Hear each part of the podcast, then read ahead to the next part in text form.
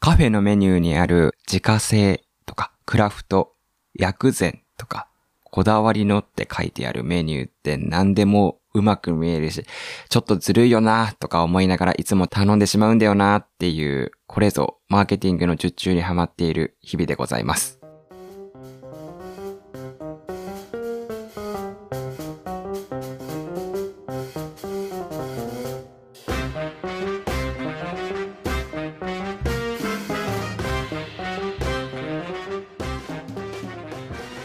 皆さん、お帰りなさい。やらかしラジオかしたでございます。いや、冒頭のお話から、まあ、少し触れていくと、最近カフェとか行くと、チェーン店とかじゃないカフェだと特に自家製レモネードとか、クラフトコーラとか、こだわりの何々の一杯みたいな書いてあるものがあると、いやーなんかそれをやっぱり選んじゃうよなっていう自分と、いやでもやっぱり結果選んで全部美味しいんだよなっていうのが、いやなんかうん、やっぱおすすめだなっていうのをいつもそっちに乗っかっていいのかっていう反骨精神も感じながらも、いつも飲ませていただいております。ありがとうございますって、なんとも言えない入りをしてしまいましたけれども。いや、今週はですね、冒頭のお話から、まあ大丈夫かっていうところなんですけども、本日は、まあサザエさんのように3本立てみたいなやつがありますけれども、小話特集でいきたいと思います。今週もよろしくお願いします。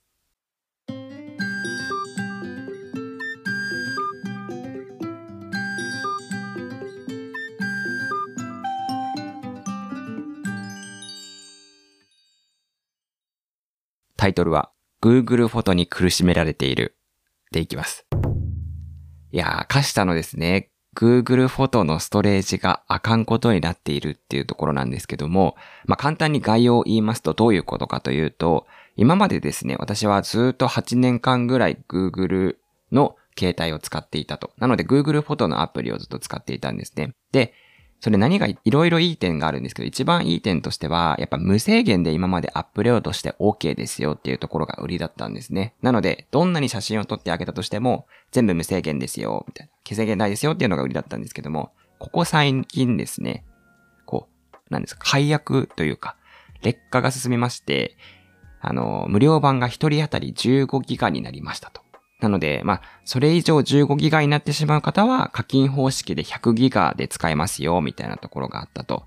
で、なんとなんとと。まあ、その内容を含めて、カシタの現状をお知らせするとですね、現在私の容量は13ギガみたいなところになっていて、あ、やばいですみたいな。アラートが出ておりますっていうところになってると。なので、ストレージとしてもすでに80%以上を超えているという中で、まあ、課金をして、ノーストレスライフを送りましょうみたいな案内が来てるんですよ。常に Google フォトの方から。いや、ただですね、私的には絶対的なこう抵抗感みたいなものがあるんですよね。これは分かってくれる方いたらすごい嬉しいんですけども、課金をした瞬間って、なんかこの先ずっと課金し続けないといけない状況みたいになるじゃないですか。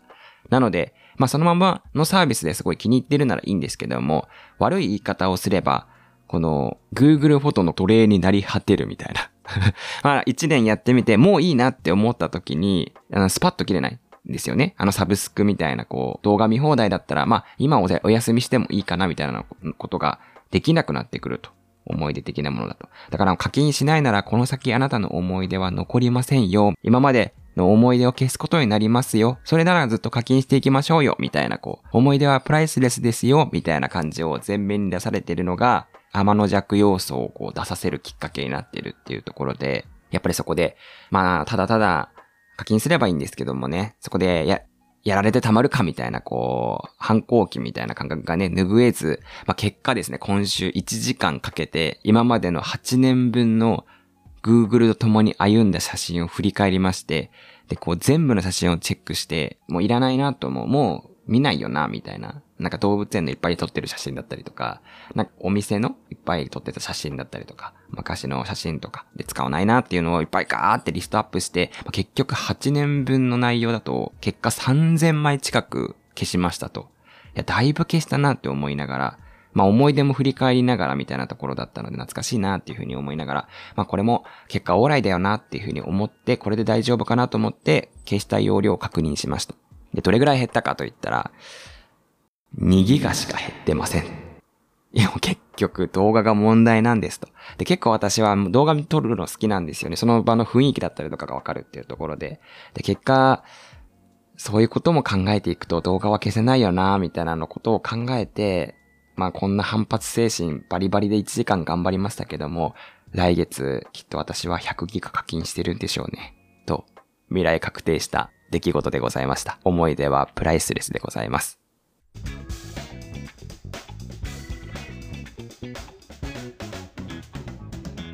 やらかしラジオ。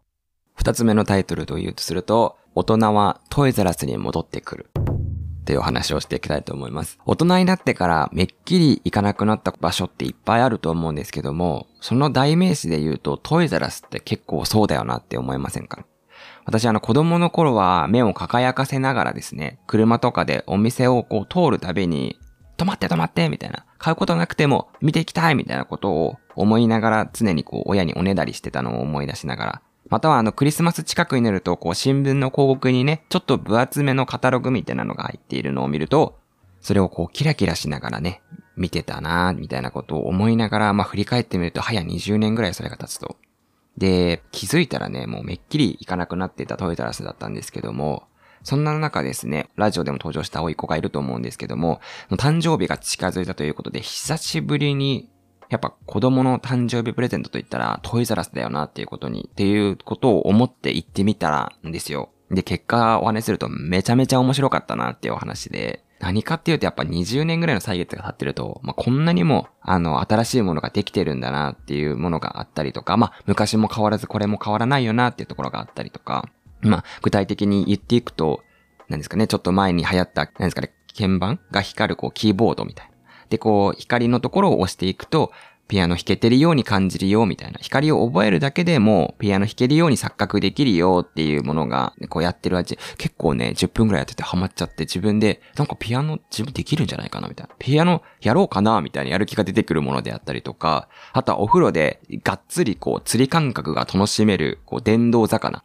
食いついた瞬間に思いっきりブルブルブルブルみたいな、釣り、釣れますみたいなのができるお魚のやつだったりとか、あと純粋に面白そうなものみたいなのが結構あって、なんかプレゼント探しなのに自分だけで楽しんで1時間くらいをね、しっかり楽しませてもらいましたね。なんかいつになっても純粋な気持ちに戻してくれる、子供の気持ちに戻してくれる夢の国がトイザラスなんだなと一日を通して感じました。いつの時代も子供に戻れるそんな場所。僕らはトイザラスキッズ。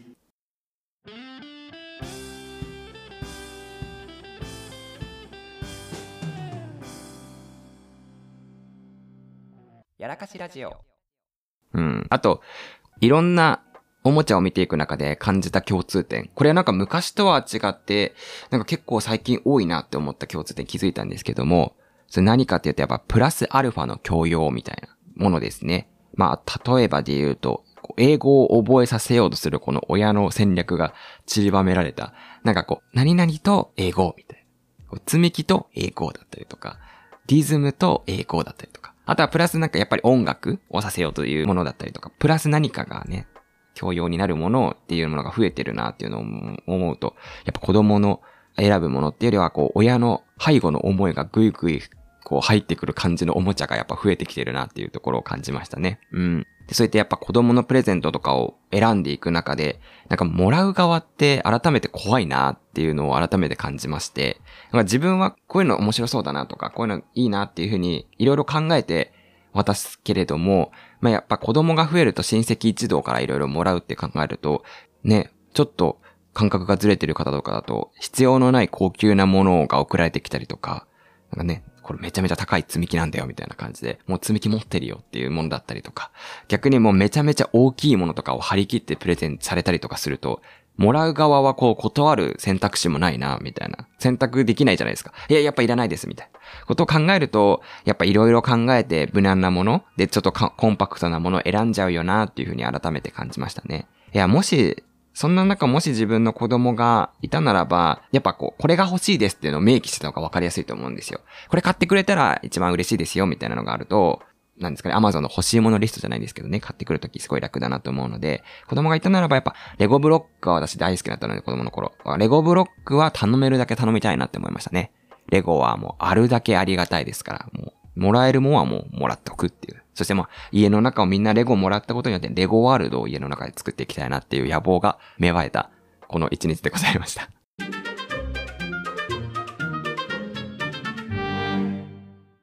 3本目はスニーカーランドリーの話をしていきたいと思います。いや、このスニーカーランドリーっていうのは皆さん使ったこととかありますか？簡単に言うと、靴専用の洗濯機みたいなものですね。私もコインランドリー何回か昔行ってましたっていう話したんですけど最近チラチラこう見ていて気にはなっていたんですけども、やっぱ使い方やったことないなっていうので、まあ、今回の、まあ、ラジオのネタとしてもいい経験かなと思ってやってみようと靴洗いとかもそんなやったことないなっていうのがあったので、結構ね、見てみると丁寧に書いてあるんですよね。まず、1番はお金を入れますと。で、シャワーボタンを入れると、まず、こう、洗濯槽を洗浄します。だから止まったら靴を入れてくださいみたいなのが、1、2、3、4、5、6とか書いてあって、あ、200円で、まあ、あれかな？できるんだったらすごい楽だなと思って入れましたと。で、止まって、まあ、この時点でこう、靴は入れないでくださいっていう風に書いてあったので、シャワーがーとかって回ってて、あ、そっかそっか、こんな感じで進むのかと。なんか洗濯槽をまず洗うところから始まるって結構ね、なんか衛生的にもしっかりしてるよな、みたいなところを思いながら、なんか30秒ぐらいかなと思ったら結構2分ぐらい経っても全然止まらないんですよね。あ、結構しっかり洗濯槽洗うなって思ったら、ちょっと気づいたら、左上のボタンを押したら、20分タイマーかな ?20 分もタイマーでどんどんどんどん減っていってるんですよ。で、そこで私は改めて違和感に気づくんですよね。あれ？明らかに洗濯始まってないか？で、焦るように、今までのロスを取り返すように靴を入れましたね。完全に、あの、説明書で言うと、ここは、ここでは入れないでくださいって書いてたけども、ここで靴入れなかったらもう洗濯すら終わってるじゃないですか。なんか20分間お金入れて20分待ってお店のスニーカーランドリーの中を洗浄した人みたいになるところだったな、みたいなことを思って、あ、危ない危ないと思って、そこでね、あここで気づけてよかったと。思いながらちょっと20分待ちますのと。横でね、ちょっとパソコンでこう、ポッドキャストの台本でも書こうかな、みたいな感じでこう置いてやってましたと。あ、で、ピピーみたいなので横でなって、ああ、終わった終わった、みたいな感じで、洗濯終わりましたと。で、終わったものの、やっぱここは脱水したままになってるので、このまま持ち帰ろうとすると、こう、びしょびしょの靴を持ち帰ることになるなって感じになったので、まあ、その方におすすめみたいな感覚で、その上にですね、なんですかね、この靴専用の洗濯機みたいなのがついておりますと。おー、素晴らしい素晴らしい、みたいな。至れり尽くせりの状況だなっていうふうに私も感じまして、あ、じゃあこっちも乾燥だからまあお金使うかと思って、まあ、200円入れて靴入れて乾燥させるというところで入れてもらうんですね。で、まあ、そっかそっか、まあここで乾燥させるから横で台本書くかっていうことでまず台本書いてたんですけども、まあ、そこで横でそういえばどれくらいで乾燥できるのかなっていうふうに見たときに私は気づきました。残り乾燥時間35分。やっちまったな、みたいな。やらかしたことに気がつきましたね。いや、これ本来何をやらかしたかっていうと、100円で20分なので、まあ、20分あれば多分乾きますよぐらいの基準なんですよね。で、まあ、さっきの洗濯機が1回200円で入れてたので、あ、こっちも多分200円なのかなみたいな。多分、に10分200円と勘違いしてて200円入れちゃったがゆえにですね、無意識に200円入れたがゆえに、40分間こう、がっつり乾燥させますみたいな状況になって、いや、これは、こう、40分縛られるのかっていうところと、2倍こう乾かした靴ができるまで時間を潰さないといけないんだなっていうのを感じまして、いや、これは取り出すことももうできずにもう待つしかない状況ですと。だから、計洗濯40分の乾燥40分、合計1時間20分。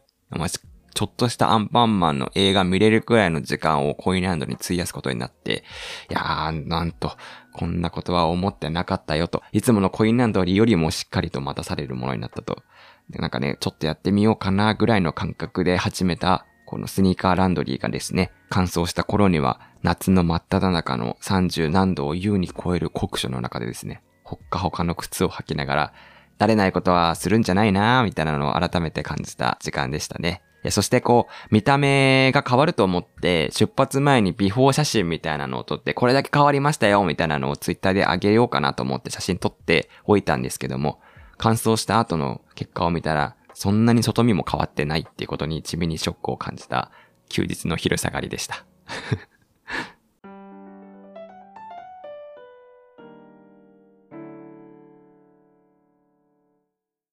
ということで今回は、サザエさん的小話特集をお送りしてまいりました。まあ、他のね、前やったコラボ会であったりとかに比べてみると小さな内容でございますけれども、なんかそういう日常の小さなものとかもね、なんか突っ込んでいくと意外に話題になるなと感じた